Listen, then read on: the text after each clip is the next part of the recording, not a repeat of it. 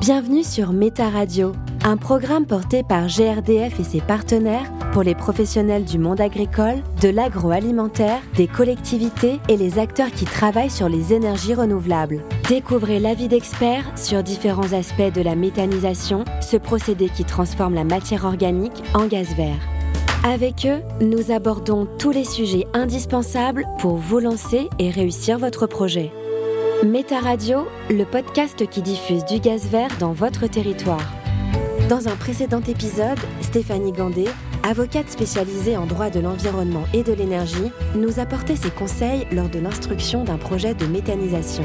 Nous la retrouvons pour faire le point sur les outils juridiques utiles aux porteurs de projets en cas de recours. Stéphanie Gandet, bonjour. Bonjour. Merci beaucoup d'être avec nous pour un deuxième épisode sur la question juridique qui vient parfois toucher les projets de méthanisation. On a parlé principalement de la préparation du dossier, comment est-ce qu'on anticipe euh, son instruction, l'instruction des différents euh, pans du projet afin d'éviter tout désagrément? On a parlé de la communication avec les riverains, mais ça n'empêche pas forcément les recours d'advenir, ni d'autres obstacles qui nécessitent de se référer aux différentes législations d'arrivée.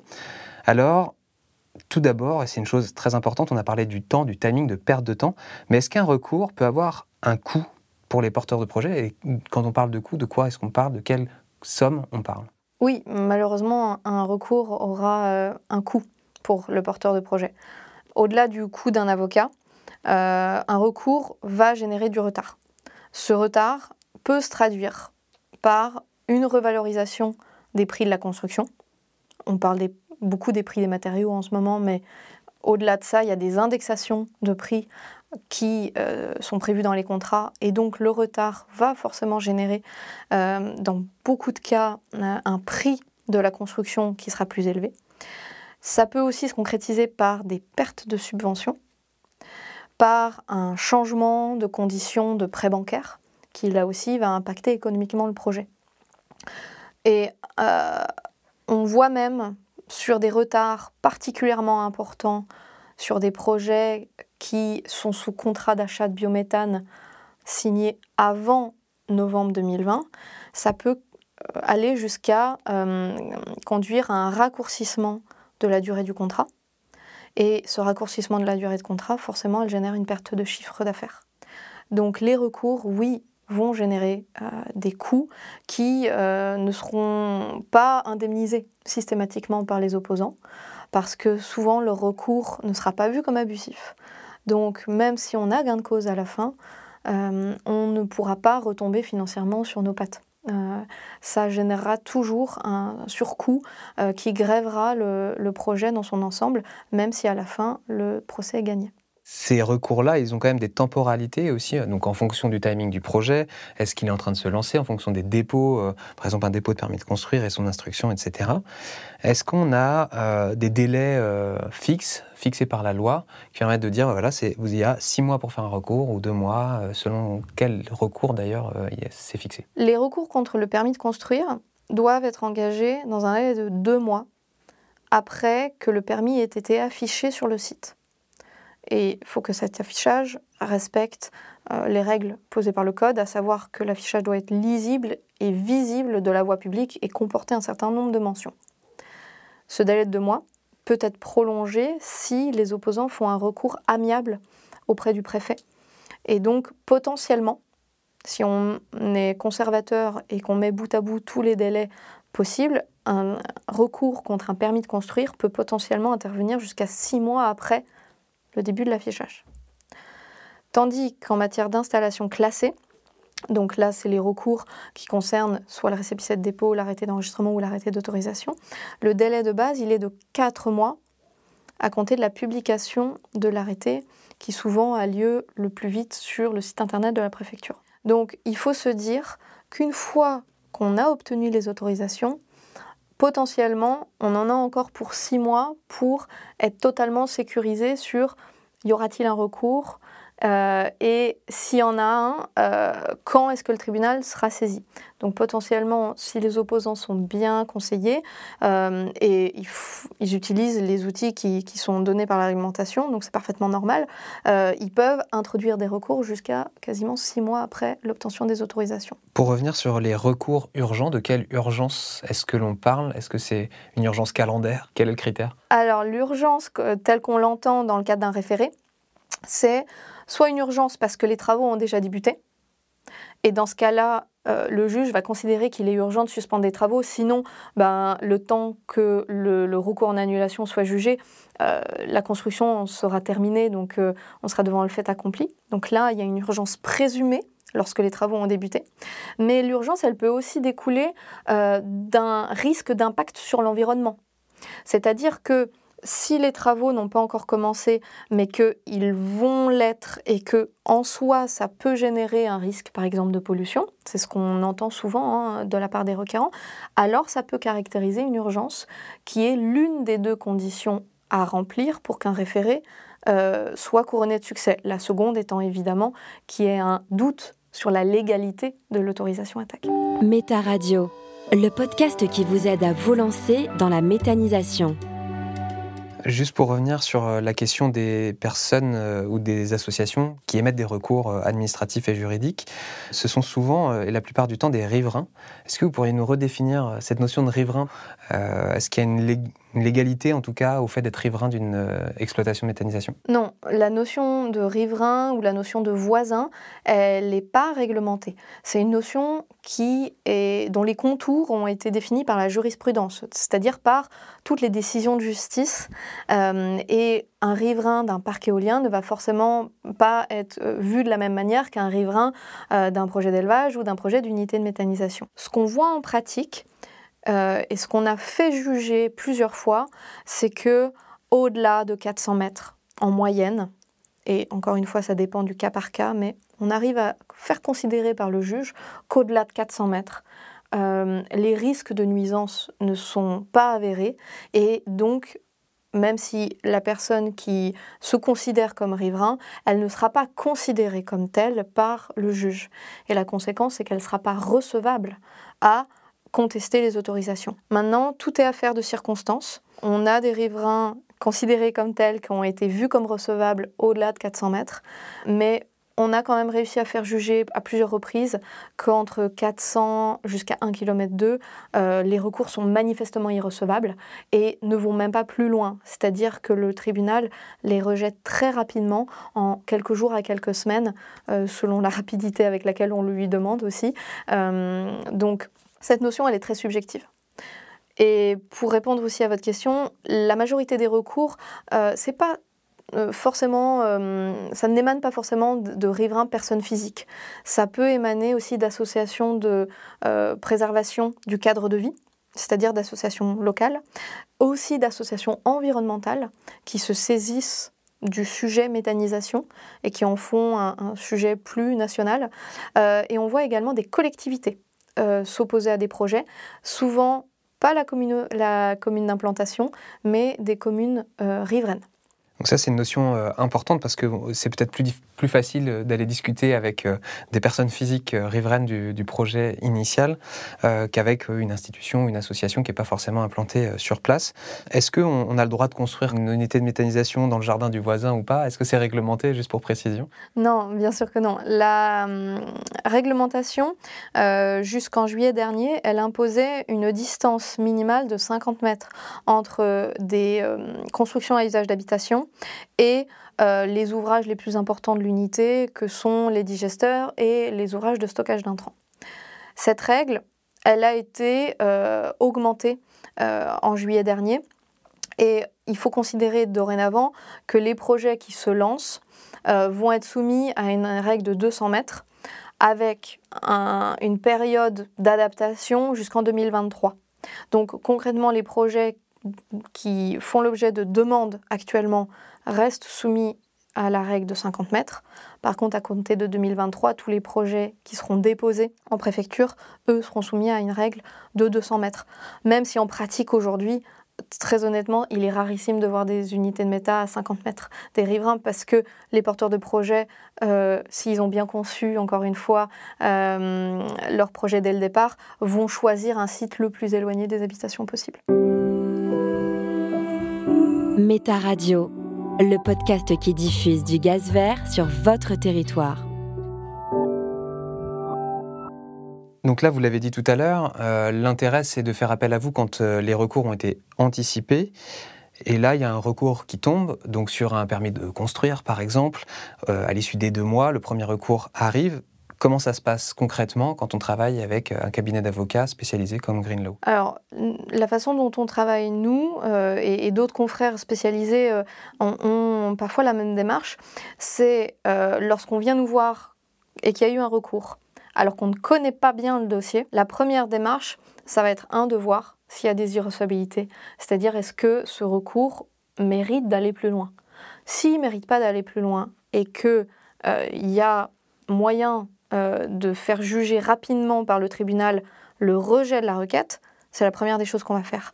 Parce qu'on ne va pas investir sur le fond d'un dossier si la, requête est vouée à l'échec très rapidement. Donc ça, c'est la première vérification qu'on va faire. Si on estime que la requête est recevable et qu'elle risque de conduire à un procès sur une durée classique, qui est de l'ordre de 12 à 24 mois selon les tribunaux, Là, dans ce cas-là, on met en place une stratégie de défense avec le porteur de projet et son bureau d'études techniques. Dans l'hypothèse où on ne le connaît pas, ce dossier, on va se plonger dedans et on va l'auditer intégralement, de manière à repérer les failles éventuelles et de manière conservatoire, tout de suite les combler, sans attendre que les opposants décèlent ces failles, euh, ou, voire les exploitent.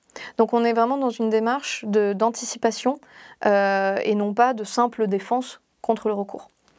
Et enfin, on se met en place un rétro-planning avec le porteur de projet parce qu'on est capable de lui dire combien de temps ça risque de durer, qu'est-ce qu'on va faire pendant tout ce temps et se donner un peu un timing pour anticiper sur bah, les dommages un peu collatéraux du recours, qui peuvent être une perte de subvention, qui peuvent être euh, bah, un gel du processus de prêt bancaire, qu'est-ce qui se passe sur les délais de mise en service? Voilà, on essaie d'avoir une vue globale et pas seulement d'être dans une pure position de défense contentieuse. Les recours abusifs sont difficiles à prouver, mais est-ce qu'il y a euh, des recours qui sont euh, purement des recours de gain de temps pour les opposants, qu'ils soient associatifs, institutionnels ou des personnes physiques? Même si ça peut faire réagir certaines personnes, les recours abusifs sont rares.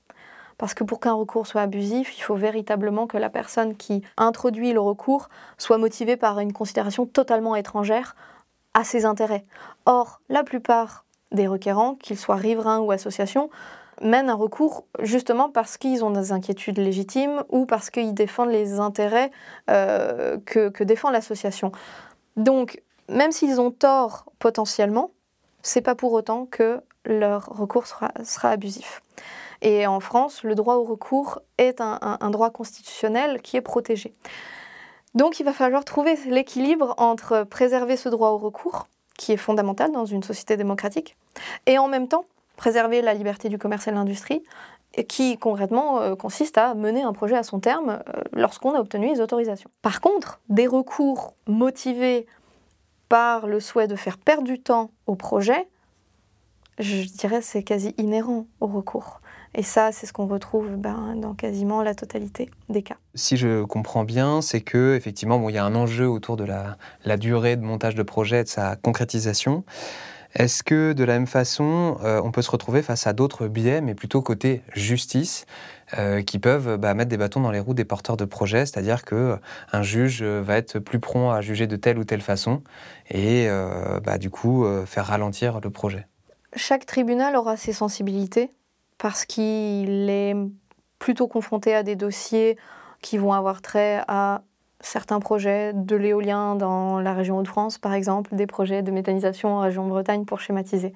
Donc, immanquablement, les tribunaux auront leur sensibilité. Maintenant, les règles nationales sont jugées de la même manière partout. En revanche, ce qu'on constate, c'est qu'il y a certains biais qui peuvent se retrouver dans certaines régions dont il faut avoir conscience. Typiquement, l'enjeu autour des unités de méthanisation qui se trouvent soumises à enregistrement ICPE, c'est-à-dire pour rappel celles qui traitent de matières agricoles entre 30 et 100 tonnes par jour euh, de matières traitées.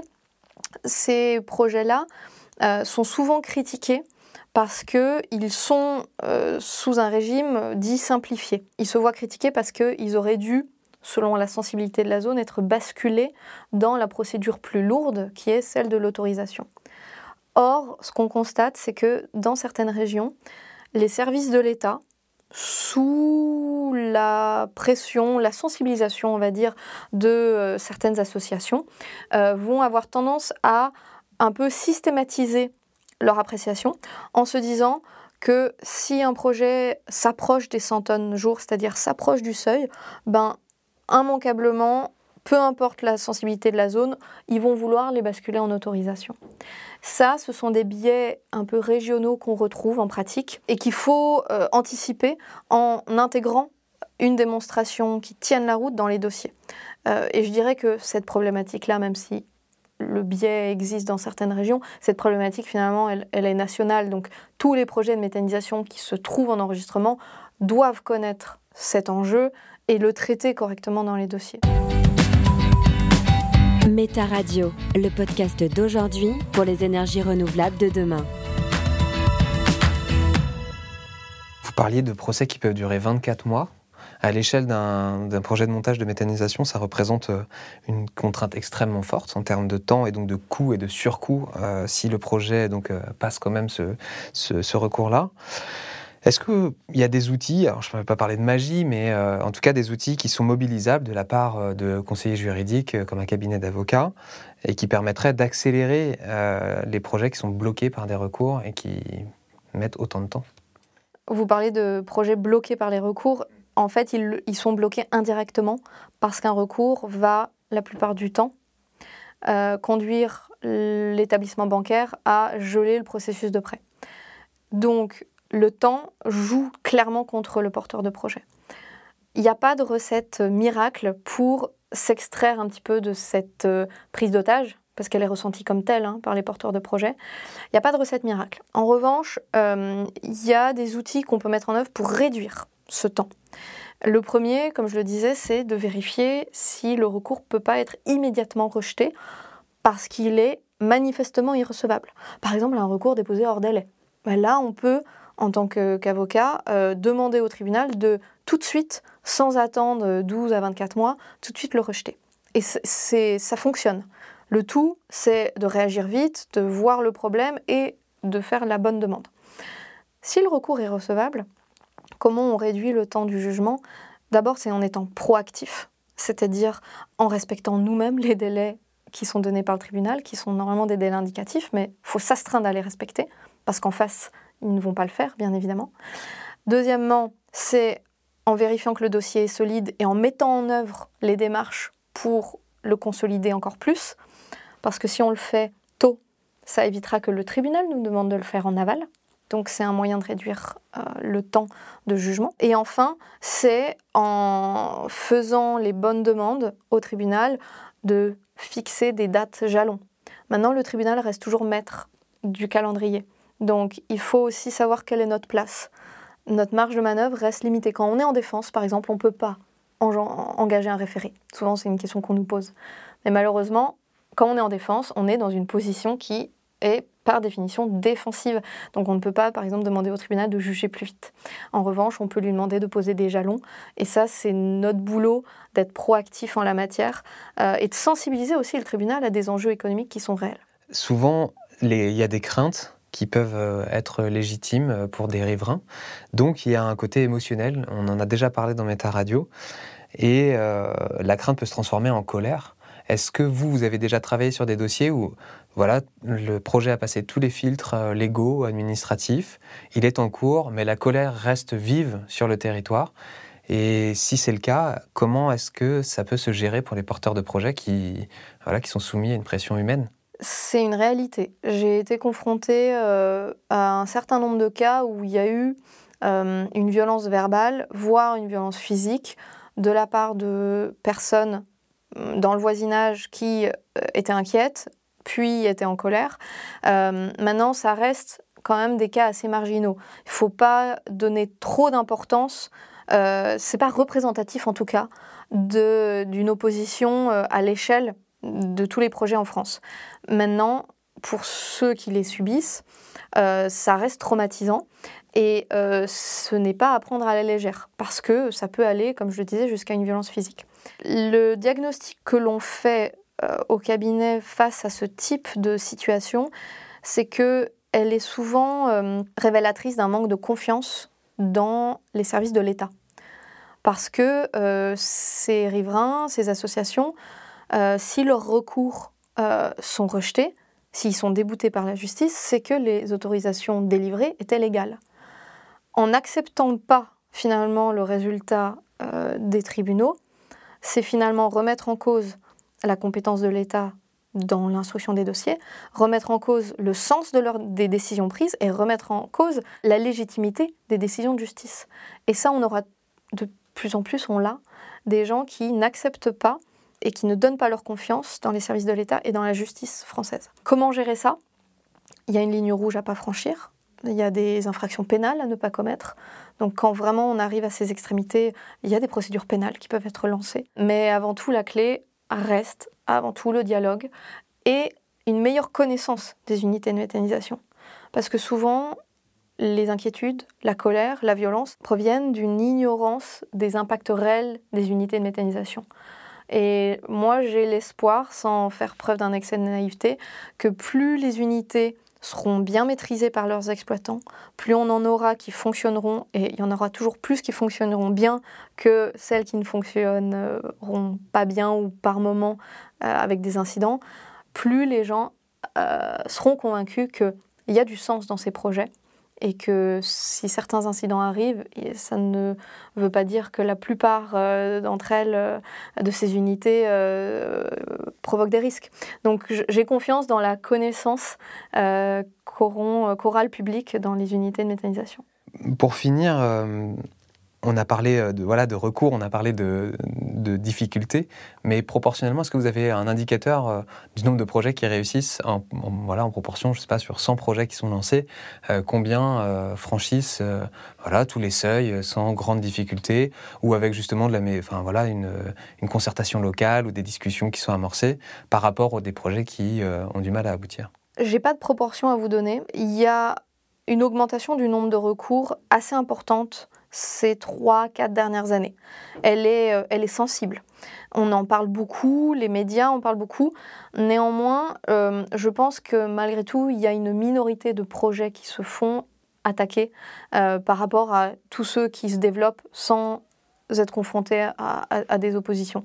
Tout est une question de, bruit médiatique on entendra toujours plus parler des recours euh, et des unités euh, qui font l'objet d'une opposition que les autres. Moi, à mon échelle, euh, j'ai environ 70 dossiers contentieux en cours, donc c'est beaucoup. néanmoins, on en défend beaucoup plus, on en accompagne beaucoup plus en conseil, c'est-à-dire des unités qui ne sont pas attaquées, on en a beaucoup plus en clients que des clients qui sont attaqués. Donc je, reste malgré tout optimiste sur, sur la tendance. Euh, et vous l'avez dit, ce sont les porteurs de projets qui seront les plus à même pour euh, faire en sorte que la tendance des recours euh, s'infléchisse en menant des projets de façon sérieuse, dès le départ et en exploitant de façon sérieuse une fois que c'est mis en service. Stéphanie Gandet, merci beaucoup d'avoir donné de votre temps. Merci à vous. Vous écoutiez Méta Radio, le podcast qui diffuse du gaz vert sur votre territoire. Retrouvez toutes les autres thématiques pour en savoir plus sur les projets de méthanisation sur le site projet-méthanisation.grdf.fr et écoutez les épisodes sur votre plateforme de streaming préférée, de Spotify à Deezer en passant par Apple et Google Podcast pour tout savoir sur le montage d'un projet de méthanisation. Merci de votre écoute.